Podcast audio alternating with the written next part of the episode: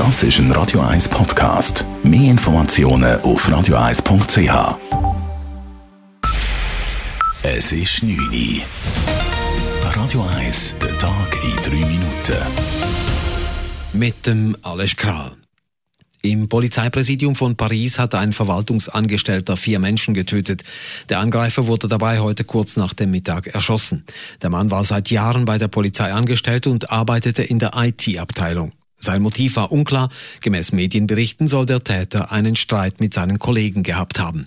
Weitere Details von Frankreich-Korrespondentin Dorothea Finkbeiner. Im Moment sind Ermittler dabei, die Wohnung des Täters zu durchsuchen. Seine Frau wurde in Polizeigewahrsam genommen und wird befragt, ebenso Nachbarn.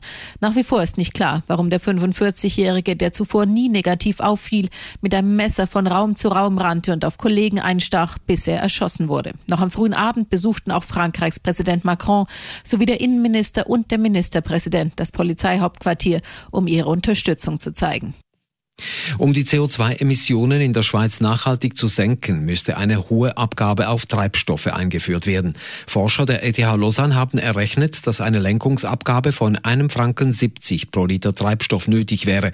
Auf diese Art könnten die Emissionen in der Schweiz um zwei Drittel sinken und das Land könnte die Ziele des Pariser Klimaabkommens einhalten, sagt Studienautor Philipp Thalmann, Professor für Umweltökonomie. Der erste Schritt ist, dass man die bestehende CO2-Abgabe, die bis jetzt nur noch auf Brennstoffe erhoben wird, dass man die auf Treibstoff ausdehnt. Und das wäre 25 Rappen. Also der Benzinpreis, der Dieselpreis würde um 25 Rappen zunehmen innerhalb von kürzester Frist. Anschließend würde ein gradueller Anstieg von 5 Rappen pro Jahr folgen, bis zu einem Franken 70 im Jahr 2050. Die Erdölbranche kritisiert die Rechnung und spricht von einem Schlag ins Gesicht aller, die aufs Auto angewiesen sind. Ein Gericht stoppt die Anti-FDP-Plakate des rechtsnationalen Egerkinger Komitees um SVP-Nationalrat Walter Wobmann.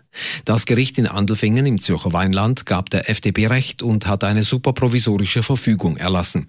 Die Plakate müssen unter Androhung einer Buße von 10.000 Franken sofort entfernt werden.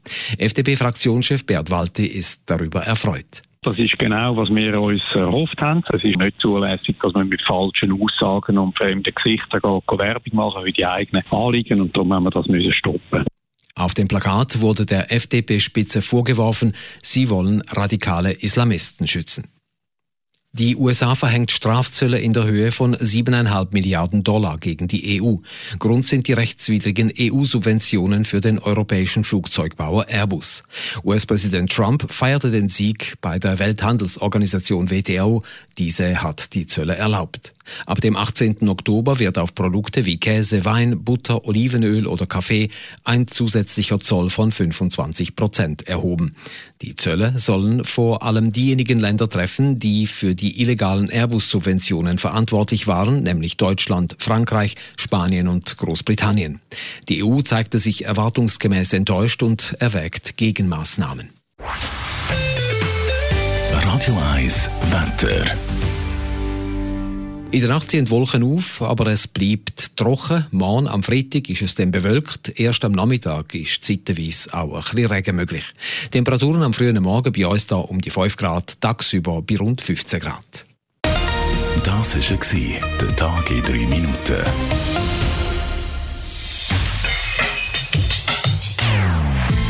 Non-Stop Music auf Radio 1. Die besten Songs von allen Zeiten. Non-stop. Radio 1.